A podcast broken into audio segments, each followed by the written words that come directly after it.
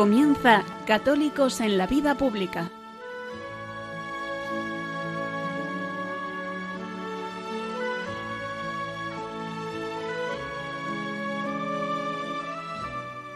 Un espacio dirigido en Radio María por Luis Zayas.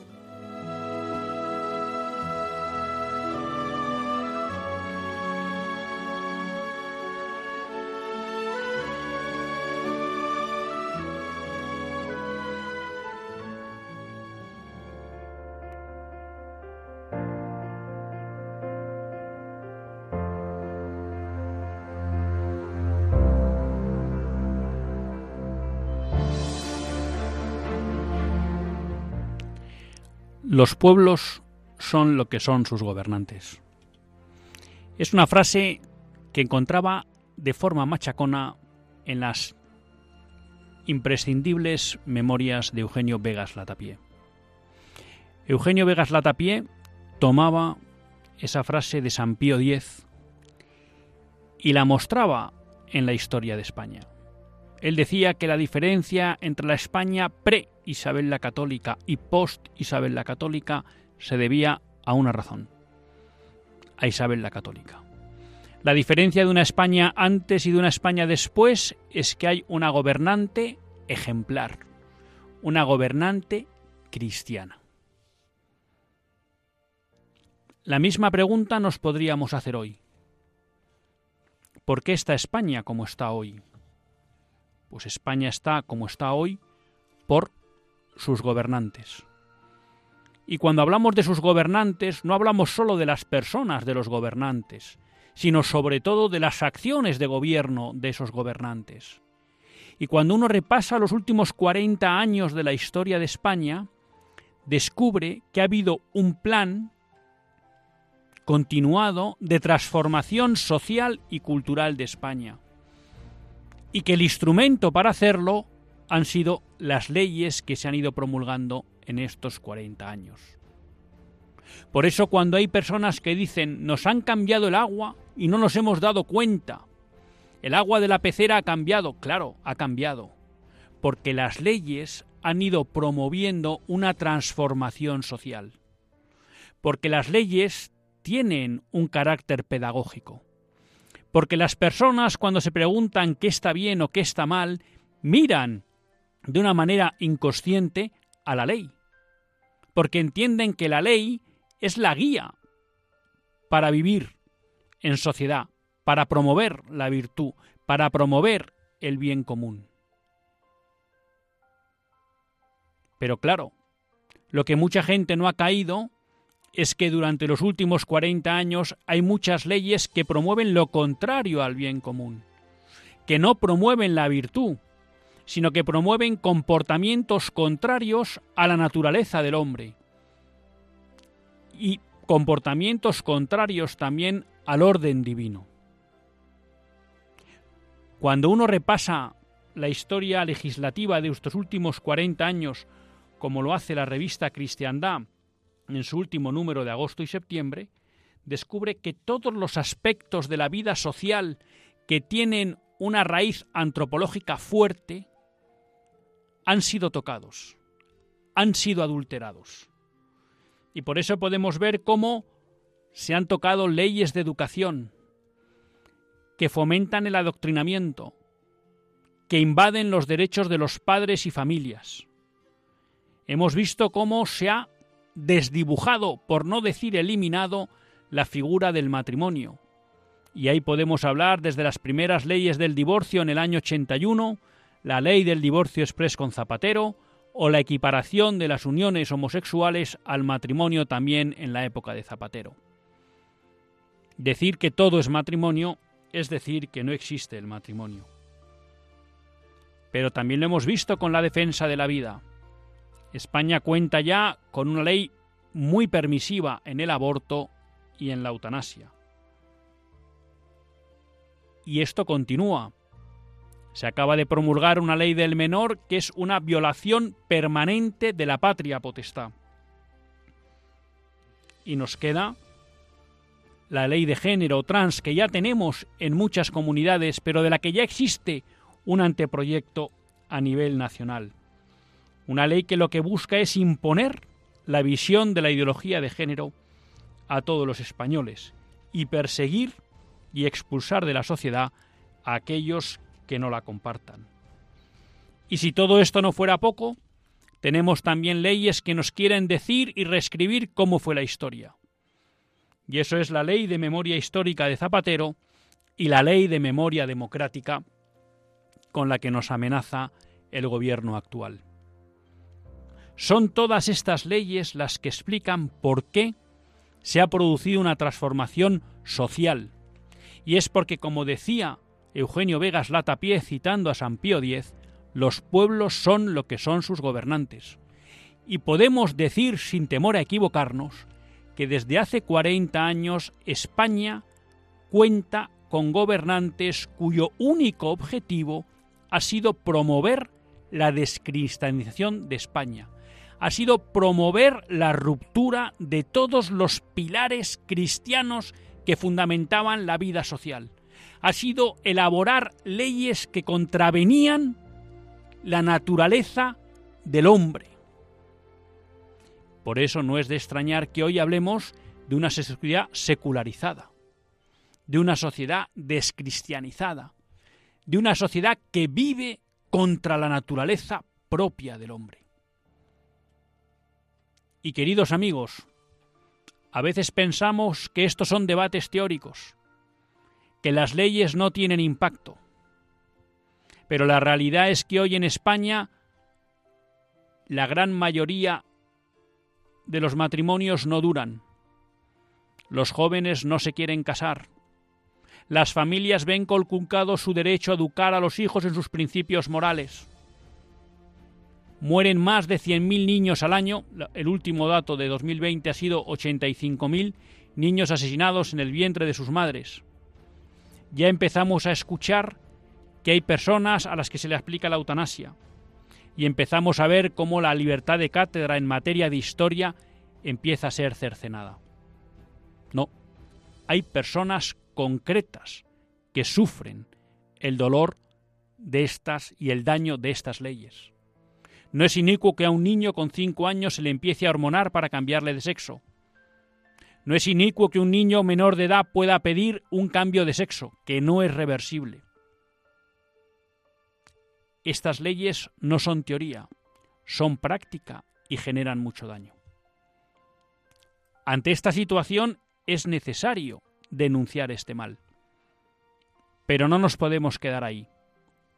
La denuncia no atrae es necesario que mostremos a la sociedad la belleza de vivir conforme a la naturaleza del hombre, la belleza de vivir conforme a los principios evangélicos. Es verdad que hoy es duro, es verdad que es una tarea grandemente contracultural y que encontraremos muchos obstáculos en el empeño, pero es necesario. La sociedad necesita ejemplos de la belleza de vivir conforme al ser del hombre. Y ahí los católicos españoles tenemos una responsabilidad y tenemos la obligación de jugar un papel privilegiado. Mañana celebramos en Madrid la fiesta de la Almudena. Que Nuestra Señora de la Almudena nos ayude a tener la fortaleza para embarcarnos en esta misión para que las leyes en España vuelvan a ser justas, vuelvan a respetar el orden natural y el orden divino. Sin ello, no habrá manera de construir una sociedad justa y próspera. Esa es la misión de los católicos españoles en el siglo XXI.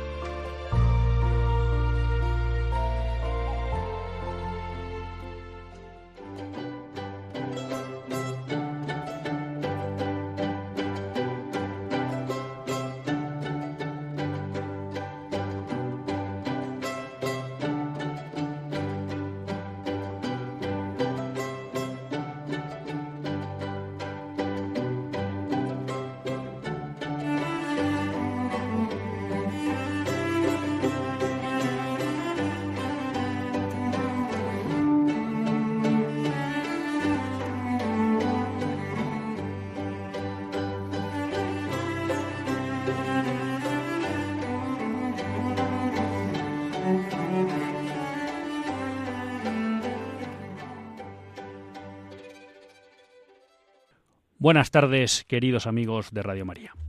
Un lunes más volvemos fieles a la cita con todos ustedes en los estudios centrales de Radio María. Un lunes más para hacer este programa, Católicos en la Vida Pública. Un programa que, como todos ustedes saben, quiere ser una reflexión pausada sobre la actualidad nacional e internacional.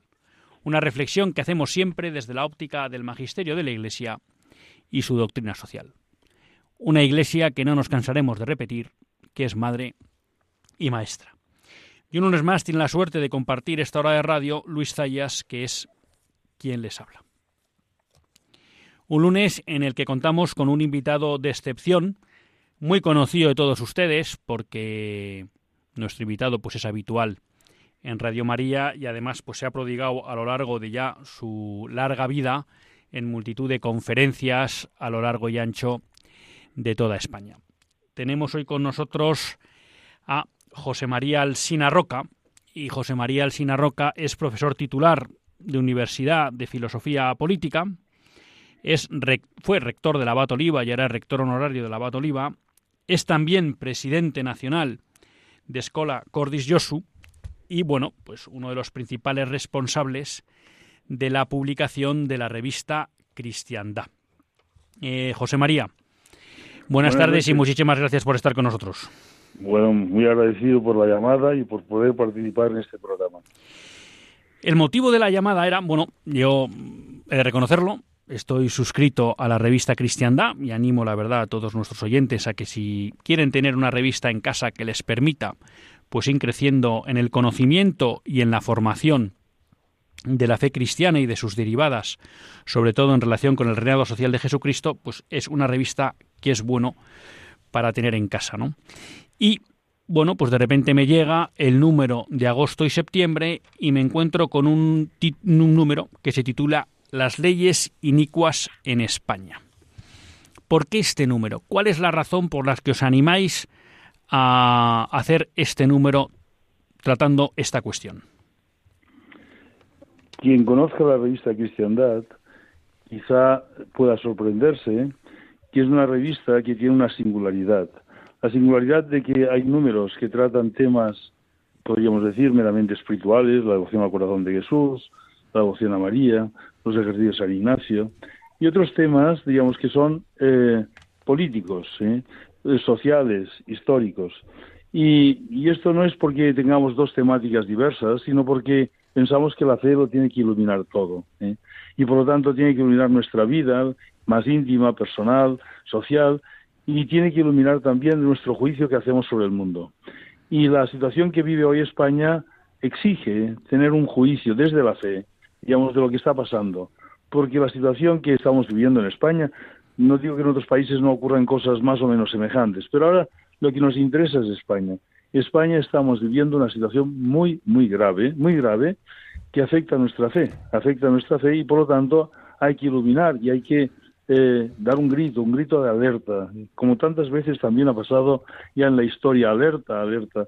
Digamos, porque esta alerta que si dejamos conformarnos por las leyes que están apareciendo y por las que nos anuncian, evidentemente que será muy difícil, digamos, que mucha gente permanezca en la fe. Nosotros mismos, digamos, podemos estar contaminados por esto o, tener enormes dificultades en nuestra vida familiar, en nuestra vida educativa, en nuestra vida profesional.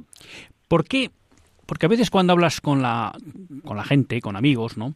Y pues porque hay un debate por una nueva ley que surge, pues bien sea la ley de la eutanasia, la reforma de la ley del aborto, las reformas de leyes educativas, es curioso que la gente no tiende a dar importancia a las leyes.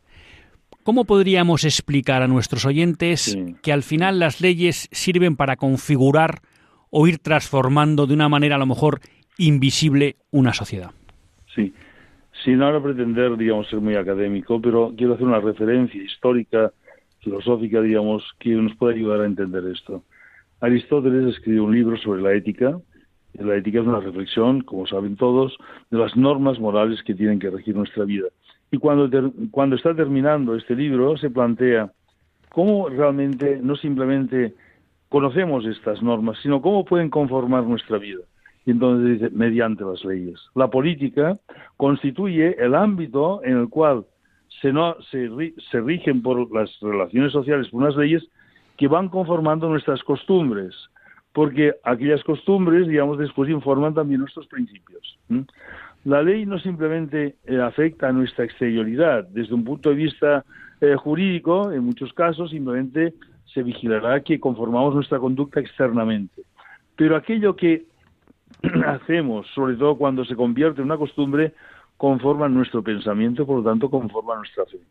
La ley tiene, es el principal instrumento de la vida política que conforma la vida social y conforma, por lo tanto, nuestras vidas. Teniendo en cuenta que las costumbres, el conjunto de costumbres es la cultura de un país. Y la cultura de un país es como el aire que respiramos. Digo, un pez vive en el agua. El ser humano vive en un ambiente que es su cultura, su cultura creada por, mm, por un, toda una tradición histórica que se ha ido conformando mediante las leyes. Esto tiene una importancia muy grande. Entonces, en un momento determinado, como estamos ahora, con un conjunto de leyes que quieren, digamos, realmente cambiar, porque así ha sido anunciado. No es una cosa que dices, bueno, esto a lo mejor tiene una influencia. Eh, no, no quieren cambiar realmente el modo de pensar. Después quizá hablemos en concreto de algunas leyes, pero tenemos que pensar que estas leyes no simplemente amparan derechos, sino hacen eh, surgir nuevas obligaciones. Son leyes, en algunos casos, prohibitivas de cierto tipo de conducta, aquella conducta justamente de acuerdo, digamos, con nuestra fe, de acuerdo, digamos, con lo que tiene, con lo que es el hombre y con su naturaleza. Leyes no meramente permisivas, porque muchas veces este tipo de leyes de que estabas mencionando, que son las que vamos a tratar, parecen leyes, bueno, ahora no está sancionado eh, practicar el aborto, divorciarse como en otros momentos pero no, no, no, no simplemente es esto, son leyes que prohíben ciertos tipos de conducta, ciertos tipos de instituciones desaparecen del horizonte social. Esto mm, podemos, si quieres, eh, pasar, por ejemplo, una ley, porque por su antigüedad ya, desgraciadamente, en España está tan arraigada como es el divorcio. La ley del divorcio significa la prohibición jurídica del matrimonio indisoluble. Está prohibido el matrimonio indisoluble. Si alguien dice, hombre, pues yo me quiero casar por toda la vida, sí, te casas por toda la vida, pero esto es, digamos, un pacto, una convicción que tienes tú con tu mujer, pero jurídicamente no puedes decir, mire, yo delante de la sociedad estoy casado por toda la vida. No hay este reconocimiento. Todo matrimonio, todo matrimonio se puede, digamos, deshacer según las leyes. Por lo tanto, está prohibido. En este sentido, eh, de momento, porque después las cosas pueden empeorar, es peor que la ley de la, del aborto, porque la ley del aborto, sobre todo originalmente, es una ley permisiva. La ley del divorcio es una ley prohibitiva, prohibitiva. ¿Por qué? Porque uno se casa por la iglesia, le reconocen su matrimonio, pero no reconocen los efectos jurídicos que tiene aquella ley. Aquella ley canónicamente te vincula para toda la vida, pero socialmente no, políticamente dice, no, no, se ha casado por esto, damos por hecho, reconocemos que se ha casado, pero no reconocemos que se ha casado por toda la vida. Esto es muy grave. Y el momento en que esto es así, entonces evidentemente la institución del matrimonio cambia, cambia, cambia, es otra cosa, es otra cosa. No, mm, o sea, prohibimos que alguien pueda hacer realmente una, un, consentimiento, su voluntad para toda su vida, para toda su vida. Eh, Antes de entrar un poco, ah, perdona, sí, sí, coméntalo de Alemania. No, en Alemania hace unos años alguien, una política, que propuso una ley de, del matrimonio para siete años. Fue, fue, fue rechazado porque, porque la gente no concibe esto. Pero, de hecho, hoy estamos peor que esto. Porque no es un matrimonio para siete años a prueba, sino un matrimonio que dura, pues puede durar mm, lo que, lo que en un momento determinado. Tanto es así que ahora por un, por simplemente, digamos, no hay que hacer ninguna cosa, ninguna prueba especial, decir que, que no seguimos casados. O sea, y, y otro, muchas otras cosas podríamos hablar de otro tanto. ¿eh? Vamos a ir ahora con el contenido, pero antes me quería ir a la portada. Porque claro, nosotros vivimos en un mundo dominado por el positivismo jurídico, ¿no? Que de una manera muy resumida, pues podríamos decir que es esa eh, forma de pensar jurídica que considera pues que las leyes las deciden la mayoría, como la mayoría del Parlamento las ha aprobado, digamos que esas leyes tienen ya fuerza para obligar al conjunto de la sociedad. ¿no? A veces se admite una especie de subterfugio en algunas cuestiones, como el aborto, la objeción de conciencia, de tal manera que una ley que el sistema diría que es obligatorio, pues hay algunos que pueden decir, bueno, pues yo esta ley no la cumplo. ¿no? Claro, ese concepto no es el concepto clásico ni cristiano de ley. ¿En qué se diferencia? Bueno, la diferencia es que la ley, la autoridad última de la ley en el orden humano es el orden natural. La ley tiene que ser algo regido, dice Aristóteles, por la razón. Por la razón es lo, lo humano, lo conveniente al hombre. Que la ley realmente tenga como finalidad el bien común y en último lugar, digamos, la amistad entre los hombres. Esto es la finalidad de la ley. Y para que esto sea así, tiene que ser una ley que contemple, contemple y tenga en cuenta y traduzca y refleje lo que es el ser humano. El problema que tenemos hoy en día es que no creemos, digamos, no hay una antropología correcta.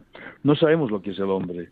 Y si no sabemos lo que es el hombre, la ley es meramente, yo diría una palabra un poco fuerte, brutalidad. Brutalidad en el sentido de imposición de la voluntad y da igual que sean muchos o pocos. Es, es mejor, mejor dicho, si son muchos, peor que peor. Pero la ley, el problema no es que sean muchos o pocos los que determinan la ley, no es este el problema, porque por otro lado siempre son pocos, ¿eh? siempre son pocos, porque eh, normalmente esto es una cosa reconocida, miren, eh, y entramos en un tema, diríamos, que es parcial, pero vale la pena decirlo, casi todas las democracias han sido oligarquías, oligarquías. Esto es así, y es una cosa, todos los historiadores coinciden, en, Inglaterra del siglo XVIII es puramente una oligarquía, digamos, que domina y, va aumentando a medida que ve, digamos, que va, va eh, integrando a la gente en esta oligarquía, de, forma de pensar, va, va extendiendo el derecho a voto. Pero, digamos, son pocos siempre, pero aunque fueran muchos, aunque fueran muchos en un momento determinado, digamos que pensaba la gente, digamos, de una forma errónea. Una ley tiene que buscar el bien del hombre, el bien del hombre y el bien de la sociedad. Que los hombres realmente vivan en la sociedad como tienen que vivir, es decir, que sean amigos. ¿eh? Esto lo dice Santo Tomás y, y lo de Aristóteles, que la ley realmente fomente esto. Hoy en día no hay un concepto del hombre, no hay un concepto del hombre. Y si no hay un concepto del hombre es imposible, digamos, que una ley sea una ley correcta. Es simplemente manifestación de una voluntad que en aquel momento, en base a la fuerza, y esto tiene ya cierta tradición eh, desde un punto de vista filosófico, desde Hobbes, señala, y como no hay, no hay, digamos, bien ni mal, simplemente hay lo que determina en un momento eh, el poder. El poder si tiene fuerza para, para poderlo obligar.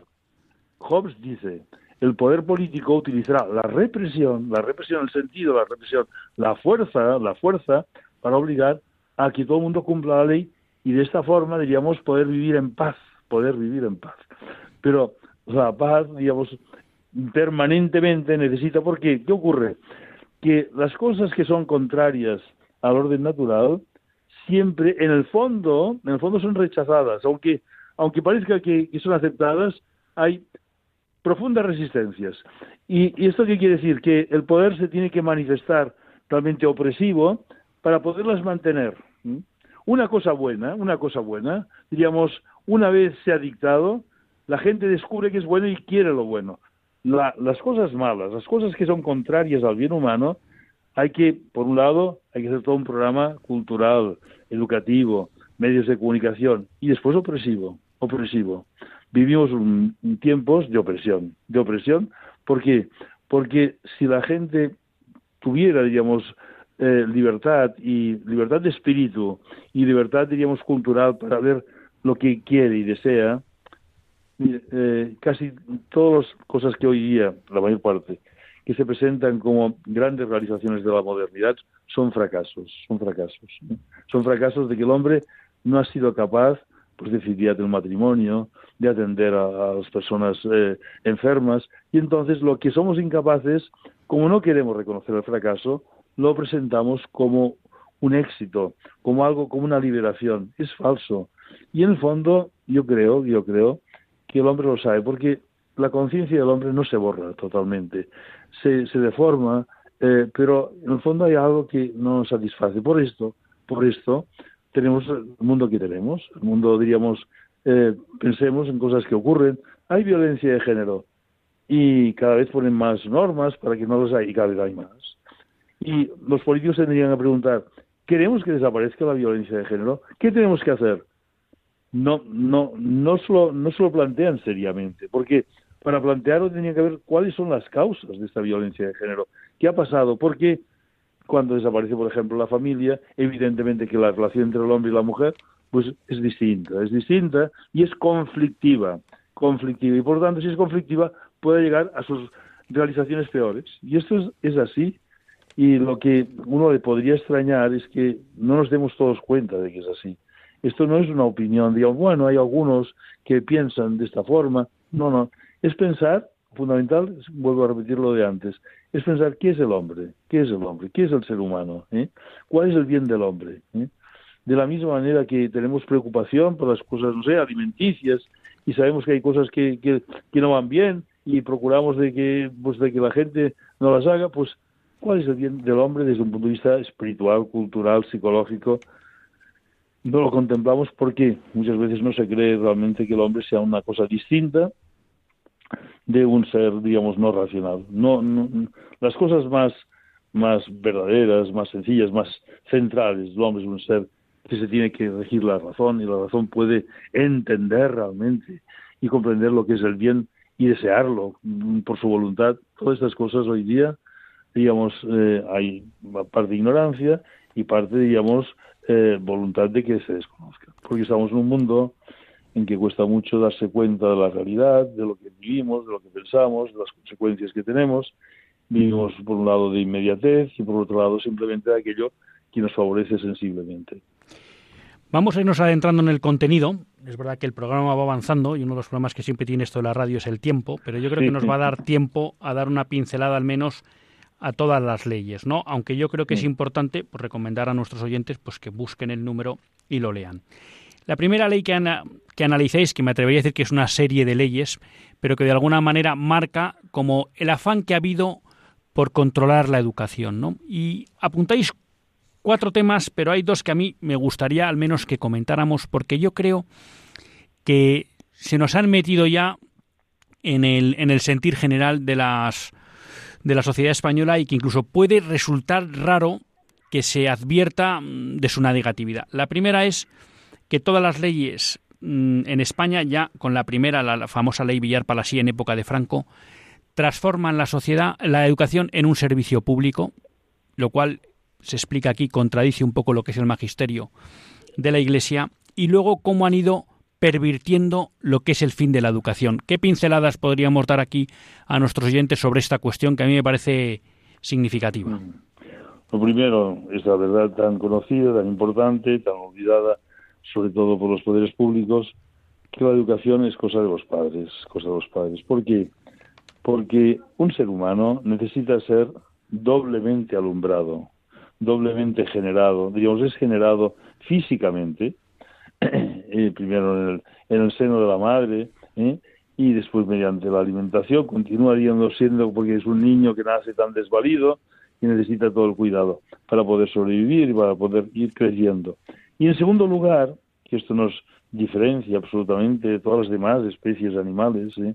el niño necesita, digamos, ser alumbrado, ser generado psicológicamente. Aquel niño que es un niño y es un ser humano, con todas sus potencialidades, que las tiene que desarrollar.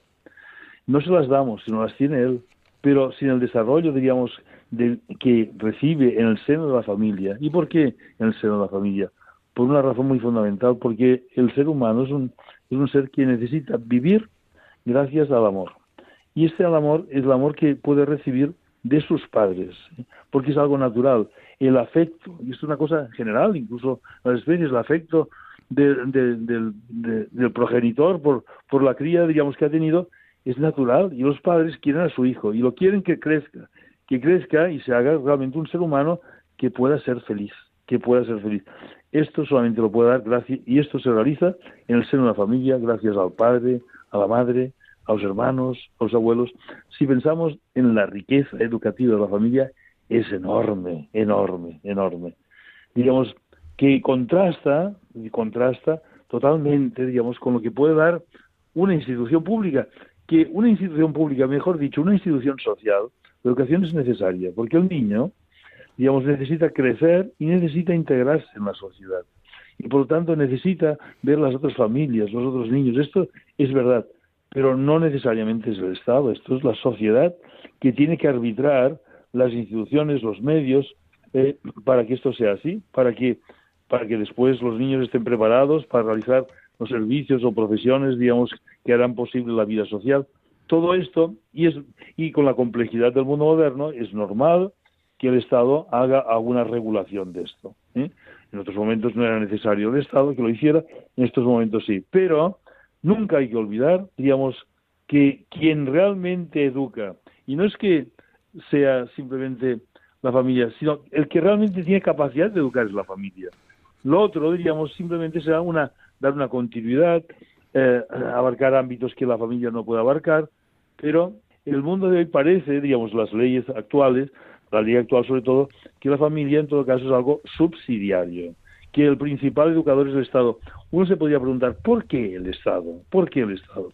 Eh, el Estado, digamos, tiene como competencia el bien común y por lo tanto, digamos, aquellas cosas que hacen referencia al bien común, pero eh, sí que el Estado puede regularlas. Pero aquí hay algo más fundamental.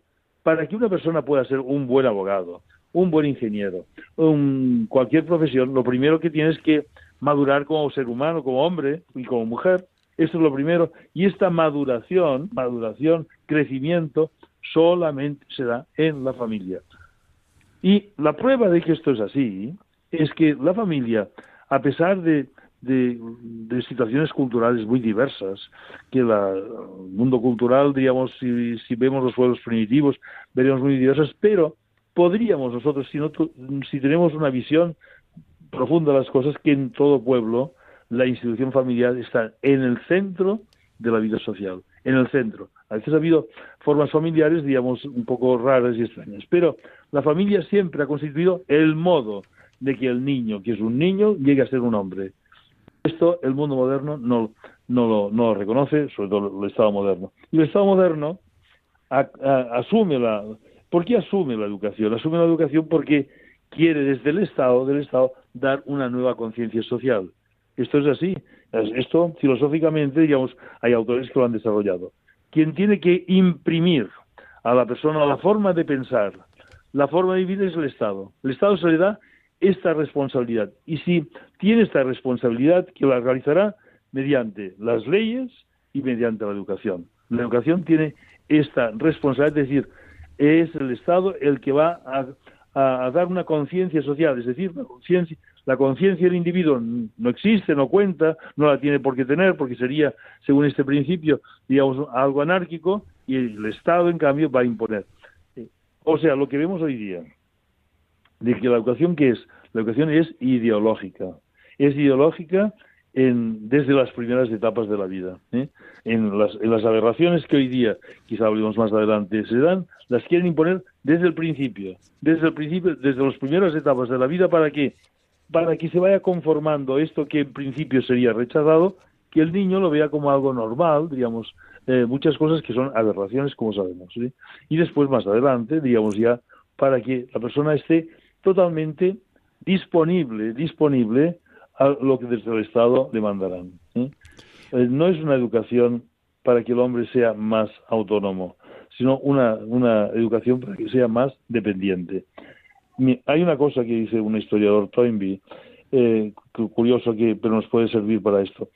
Cuando empieza en Inglaterra la educación primaria, lo que llamamos primaria, gratuita, Dice, en principio se presentó como un ideal que realizaba lo que nos decía la ilustración, un hombre más autónomo. Pero se pueden mirar fechas y son exactas. Al cabo aproximadamente de 18 años de que empieza la educación gratuita y obligatoria en Inglaterra, empieza la, la prensa amarilla. Dice, aquellos niños que aprendieron a leer, antes eran pocos, ahora son todos, no será como consecuencia que obtendrán una mayor cultura, sino más dependientes de una prensa que por un deseo de ganancia, digamos, simplemente dará noticias sensacionalistas, etc. Digamos, después de esto, el Estado se dará cuenta y dice, pues aquí tenemos nuestra, nuestra, nuestra, nuestro campo. Hay cosas, por ejemplo, digamos que a veces son presentadas de una forma errónea. Nicaragua, Cuba, esto ocurrió. Cuando llegan al poder los comunistas, una de las primeras cosas que hacen es la escuela, la alfabetización. Pueblos que no había alfabetización y alguien puede decir, pues lo menos hicieron algo bueno. Pues no, señor. No, señor, por una razón, porque esto no era en orden a que la gente finalmente pudiera leer, y leer significa realmente tener un criterio propio, sino pudieran ser mejor influenciados, ¿eh? que entendieran el lenguaje que desde el Estado se les iba a dar. Y esto es lo que pasa en la educación, este es el tema principal. No hay, no hay este criterio de decir la educación sirve realmente para que el niño llegue a su maduración, es decir, a su perfección. El niño sepa juzgar por sí mismo, tenga criterio. La educación no es conformar a la gente desde fuera, no es esto, se piensa, bueno, cada uno hace según las ideas que tiene, no señor. Digamos, es, es lograr que realmente aquello que el niño tiene potencialmente llegue a desarrollarlo y desarrollarlo correctamente. Correctamente es decir, que nuestra razón pues vea las cosas tal como son, nuestra voluntad quiera el bien, nuestras, nuestras emociones estén ordenadas. Y esto no es configurarlo desde fuera, sino ordenarlo, ayudarlo, ayudarlo. La educación hoy día no tiene, tal como la plantea el Estado, no tiene nada que ver con lo que es realmente la educación. Vamos a hacer una breve pausa y seguimos con las leyes que recogéis en este número de Cristianda.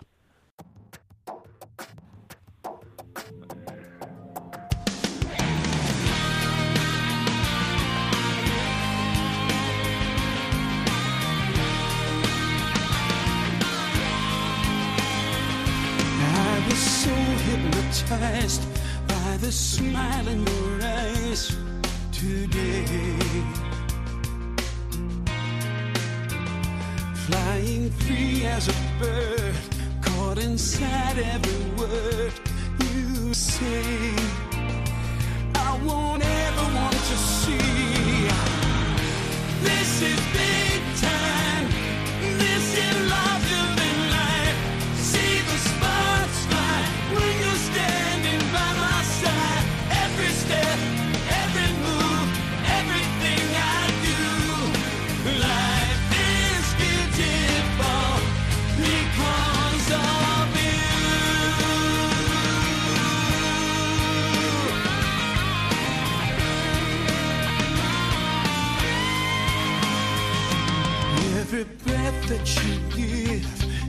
Sweet attraction, my friend. Made me fall away fast so my dreams could get past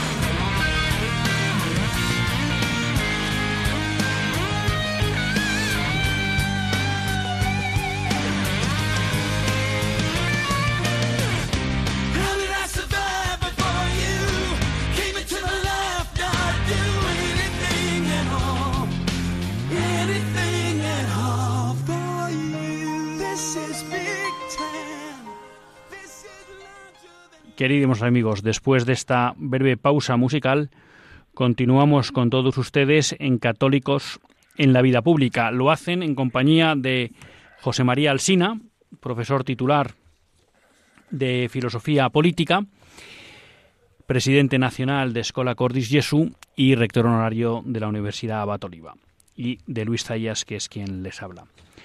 José María, hemos repasado pues, una primera elenco de leyes que abordáis, que son todas las leyes educativas.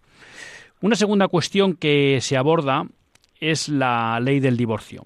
Es verdad que tratáis de alguna manera específicamente, porque recogéis un, un artículo que en su momento escribió José María Petit en relación con la ley que se aprobó en el 81, pero es verdad que este ataque a la indisolubilidad del matrimonio, bueno, pues ha tenido su continuación con la ley del divorcio express y me atrevería a decir incluso con la equiparación de las uniones homosexuales al matrimonio, ¿no? Y a mí me llamaba mucho la atención la entradilla que ponéis en ese artículo donde se señala la intención que hay detrás de la aprobación del divorcio es desaclarizar la vida social en su más honda raíz, la familia. Eh, mm. Sí, que hay que darse cuenta de la, importancia de la institución familiar, no simplemente desde un punto de vista eh, social, humano, cultural, sino desde un punto de vista religioso. Eh, la familia realmente ha salido a las manos de Dios, de las manos de Dios. ¿Por qué? Porque el niño en la familia entiende aquello que después le será enseñado eh, desde un punto de vista eh, religioso, por ejemplo. Un niño descubre que es amado por su padre. Esto hace que al niño le sea fácil después entender que Dios le quiere, porque Dios es su padre y mi padre me quiere. Eh, eh, el niño descubre que la madre y él es una cosa profunda, íntimamente ligada. Entenderá un día cuando lea, diríamos, en la Biblia que Dios nos quiere entrañablemente, con entrañas maternales. Esto sale en el Antiguo Testamento. Dios lo, lo entenderá porque tiene experiencia. Tiene experiencia el niño de lo que significa tener hermanos. Y cuando, diríamos, el mundo, incluso el mundo revolucionario, pues alza el- la voz de la de libertad, igualdad y fraternidad, el niño puede entender realmente lo que significa compartir las cosas y que la vida eh, hay que tener en cuenta y que tener en cuenta al otro no es un sacrificio, sino es algo gozoso. Todas estas cosas, digamos, de tal forma que algunos autores, por ejemplo, señalan que la descristalización del mundo no viene, o, la crisis de la familia no es lo que es consecuencia de la descristianización, sino que la descristianización en parte ha venido precedida de la crisis de la familia.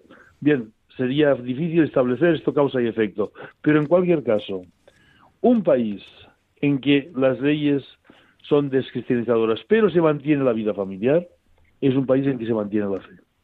Cuando Balmes, en los años 44-45, tiene un artículo que se titula La revolución estéril, refiriéndose a la revolución en España.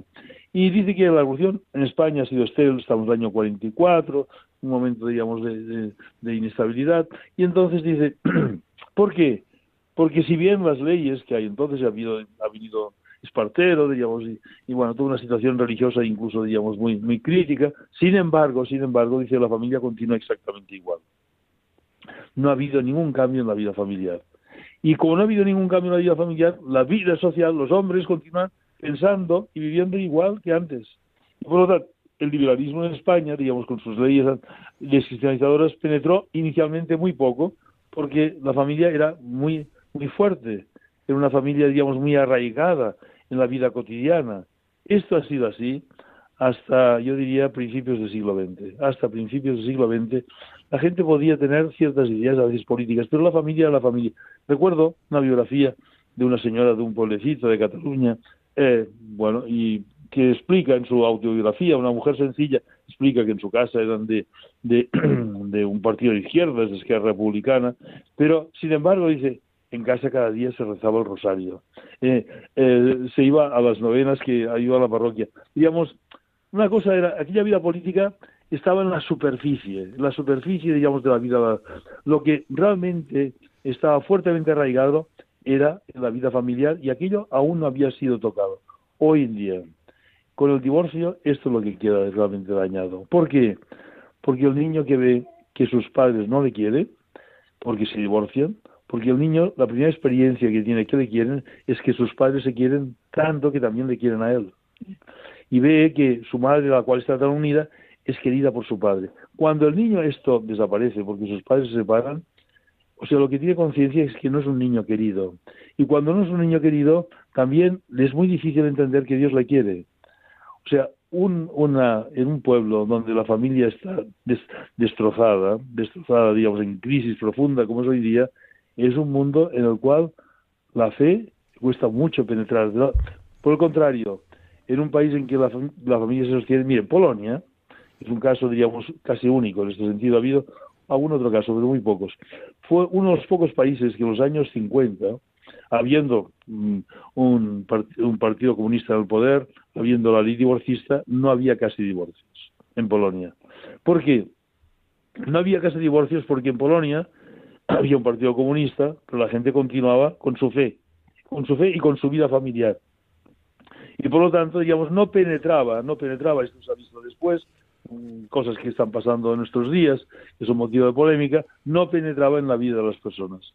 La vida, el ser humano es un ser familiar, pero la familia está constituida por un matrimonio indisoluble de un hombre y una mujer, digamos que gracias a esta indisolubilidad son fecundos, son fecundos porque hay un amor incondicional.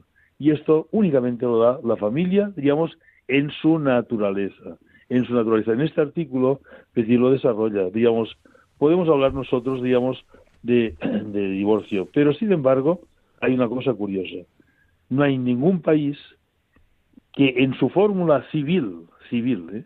no digo religiosa, sino civil, de, de, matrimonio, al momento de casarse, se diga, te casas por una temporada, como os decía antes. Esto no ocurre en ningún lugar, ni en Las Vegas no ocurre. En Las Vegas, que el divorcio, digamos, a veces es al cabo de unas horas, sin embargo, al momento de casarse, se dice que te casas por toda la vida. Porque si no te casas para toda la vida, no te casas. ¿eh? Y hoy día, la gente ya mucha gente desgraciadamente no se casa. Pero la gente que se casa, digamos, por lo civil, incluso por lo religioso, pero no tiene en cuenta, digamos, lo que significa su matrimonio religioso, de hecho no están casados. Mire, hay un autor francés muy laico y muy militante en laicismo de principios del siglo XX, Durkheim, sociólogo, que es, que es famoso porque tiene un estudio sobre el suicidio. Y entonces dice que eh, se suicidan más los solteros que los casados, ¿eh? y que por lo tanto el matrimonio, sobre todo de los hombres, resulta, digamos, algo que les, les, les preserva del suicidio. Pero dice, siempre y cuando no haya divorcio. Es curioso porque era un hombre laicista y las leyes no, no tenían nada contra el divorcio a la hora de la política, pero cuando tiene que, esto porque lo ve empíricamente que es así, porque si uno se casa y no se casa para toda la vida, esto conforma poco tu vida de relación con otra persona y el matrimonio, digamos, conforma tu vida y da otro, otro horizonte y por esto la persona que, que, está casada y tiene hijos, digamos, una persona que tiene más, más estabilidad y tiene un horizonte de supervivencia y de, superación de las dificultades. Esto tiene consecuencias en muchos órdenes, porque un divorcio siempre es consecuencia de una dificultad no superada. Pero en la vida, cuando uno no está dispuesto a superar las dificultades, es que no puede hacer nada valioso. De hecho, de hecho, ahora se han perdido, digamos, los horizontes incluso en la vida laboral. Pero durante muchos años en Estados Unidos, cuando había divorcio, no obstante, las empresas, siempre los divorcistas decían que estaban marginados. Y estaban marginados porque preferían una persona no divorciada. ¿Por qué? Porque decían, una persona no divorciada es una persona más seria, más capaz de contraer compromisos duraderos, eh, más capaz de superar dificultades. Y, por otro lado, digo, esto desde un punto de vista humano, desde un punto de vista religioso, ya digo, eh, dice un cardenal que había sido presidente del dicasterio sobre la familia, el cardenal Cañón, decía, las dos manifestaciones más importantes que ha hecho Dios de manifestar a los hombres que les ama es mediante la encarnación y mediante la institución del matrimonio. Muy, muy fuerte esto. ¿eh? Por esto San Pablo dice misterio grande, porque el matrimonio, digamos, donde se refleja el amor de Cristo a su iglesia. Todo esto tiene mucha importancia, no simplemente lo civil, porque cuando se niega la individualidad del matrimonio, en el fondo se niega también de que Dios ha hecho una alianza permanente con los hombres. Esta alianza permanente, digamos, absolutamente indisoluble, que ha hecho con los hombres, ¿eh? y por esto, por esto nos ha redimido, y esto es la redención, digamos, cuando se niega, cuando se afirma la, el, no, no se, se, niega la individualidad del matrimonio, en el, en el fondo se está poniendo en cuestión esto. Lo, los errores eh, sobre el matrimonio indisoluble son errores eh, morales, errores políticos y errores teológicos. José María, la verdad que tendríamos que dedicar varios programas a tratar el número, pero prefiero que los oyentes se animen a leerlo. Entonces, como nos quedan tres minutos, sí. tratáis también la ley del aborto y la eutanasia, pero a mí hay una ley que sí me gustaría que des una pincelada, porque a veces tal y como nos la venden en el mundo actual, da la sensación que no tiene malicia y que lo único que busca es proteger a determinadas personas, ¿no? Y es eh, lo que son las leyes de género, que las tenemos muchas en el ámbito autonómico, pero que ahora hay un anteproyecto de ley de género a nivel nacional. ¿Dónde reside o cómo podemos explicar brevemente, no tenemos más de dos, tres minutos a nuestros oyentes, el por qué esta ley es una ley injusta? no es una ley injusta, simplemente injusta, es una ley agresiva, agresiva. ¿Por qué? Porque una ley que atenta contra la realidad de las cosas, porque atenta contra la realidad de las cosas, una ley que propone realmente que el niño pueda hacer elección de su sexo. Un niño que hace elección de su sexo, eh, digamos que se plantea el tema, simplemente que se lo plantea, es un niño que vivirá inseguro durante toda su vida. ¿eh? Toda su vida porque esto es lo mismo, fíjate, en, en otro orden de cosas, pero importante, que una persona se planteara si la vida puede ser feliz o no. ¿Eh? Eh, si quiere, no si puede, perdón, si quiere ser feliz o no. Si uno dijera, yo quiero ser feliz o no quiero serlo, esto no se puede plantear, porque la felicidad constituye la razón de nuestra vida. Y una persona que dijera, a lo mejor no quiero ser feliz, pues te suicidas. Pues un niño que no sabe, digamos, qué sexo tiene, es un niño que duda de aquella realidad más presente, más presente y que conforma más profundamente, digamos, su personalidad. Y por lo tanto, a partir de aquí, de esta, de esta duda, la puede, digamos, ampliar a cualquier aspecto de su vida. No sabe quién es, su identidad, nuestra identidad es identidad masculina y femenina. Masculina y femenina. Digamos, y evidentemente que puede haber, digamos, algunos problemas, pero, digamos, hay problemas de muchas cosas, pero no quita, digamos, que la generalidad de los individuos realmente esto conforma nuestra identidad. Y cuando esto no simplemente es un problema de que un día elige, sino que la pones en cuestión, porque la ley del género, digamos, tal como está, digamos, y la quieren, digamos, eh, poner en, en la, escuela, es que el niño se tiene que plantear esto. Y el niño no se lo puede plantear, no se lo puede plantear. Eh, imagínate que un niño se, se plantea si quiere vivir, no quiere vivir, y dijera esto, tienes que resolverlo. Le trasciende y es contrario, diríamos, a, su, a lo que siente más profundamente. Si nos diéramos cuenta, es una ley tan profundamente agresiva que destroza a la gente. Destroza a la gente. Una persona que ha hecho esta, eh, porque le han, le han obligado o le han, o le han inducido a que haga esta reflexión, es un, una persona que dudará siempre de sus inclinaciones, si son inclinaciones permanentes o no permanentes. Por esto ahora llegamos a este absurdo, digamos que parece digamos casi un chiste, del sexo fluido. Puedes cambiar en cualquier momento, en cualquier hora del día, pues natural. Si en un momento te pones a pensar sobre esto, pues depende de las circunstancias, si sale el sol, si no sale el sol, si con quién estoy, con no estoy. Es un absurdo muy grande y una agresión muy grande de deshacer la gente. Cuando se deshace la gente, entonces simplemente estamos más dependientes de que, los, de que nos dicta el Estado. Pues José María, entonces- discúlpame que te corte, pero no nos queda claro. tiempo para más, más que para agradecerte mucho que hayas estado con nosotros, agradeceros la labor que hacéis desde... alargado, que son cuestiones tan importantes todas ellas. Yo te cojo la mano y a lo mejor eh, a lo largo del mes pues tratamos de volver otro día sobre el número de bien, cristiandad y tratar las otras leyes que se estaban Muy importante la ley de memoria histórica, por ejemplo. Esta es importantísima. Pues te también. cojo la mano y estamos otro día en el programa con nuestros oyentes porque bien, todo lo que hemos bien, analizado creo que ha sido muy interesante y ha dado profundidad a nuestros oyentes para poder entender pues estas Bueno. leyes que hemos tratado. Seguiremos con Muchas ello. gracias, Luis, por haberme invitado. Y es algo que realmente tenemos que tener muy presente en nuestra vida para, para resistir estas leyes, resistir y estar preparados, digamos, de cuáles son los criterios que tenemos que tener frente a ellas. Pues muchas gracias, José María. Muy bien. Y como, y como les decía, pues es tiempo ya de despedirse, no nos queda tiempo para más, pero a riesgo de que Juan Manuel eh, se ponga serio conmigo en control, no quería dejar pasar una cuestión, y es eh, que tengamos esperanza. Porque es verdad que la situación es difícil, la situación está complicada, pero como todos ustedes saben, esta semana se produjo un accidente horrible, la semana pasada, en el Colegio Monte Alto, en Madrid, que por error una madre que iba a recoger a sus hijos, pues hizo una maniobra equivocada con el coche, atropelló a tres niñas, una de las cuales de seis años falleció. Dos eh, mayores pues están hospitalizadas, pero evolucionando favorablemente, ¿no? Y hay uno ha descubierto cómo la fe cristiana es capaz de iluminar hasta las situaciones más difíciles, ¿no? Y cómo la fe cristiana es capaz de traer amor a esta sociedad tan necesitada, porque esa madre que le dio tiempo a despedir a su hija tumbada en el suelo de seis años y decirle que le quería, y despedirla y ayudarle a entrar en el cielo, pues una vez que su hija falleció, lo primero que hizo fue ir a dar un abrazo a la madre que había atropellado sin querer a su hija. Queridos amigos, ahí hay fe. Eso es un testimonio de fe cristiana. Eso es mostrar la bondad y la belleza de vivir conforme al Evangelio. Podemos revertir esta situación. Podemos luchar como, contra estas leyes inicuas. Esta madre que ve fallecer a su hija y que se lanza a abrazar a esa madre que le atropelló sin querer, nos demuestra que es posible cambiar este mundo, que es posible cristianizarlo, que es posible traer a Cristo.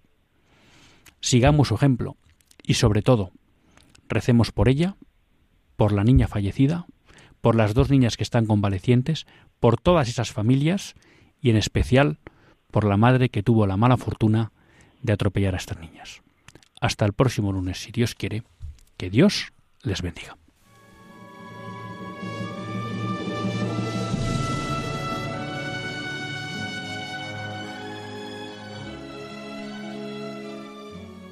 Así concluye Católicos en la Vida Pública, un programa que dirige Luis Zayas.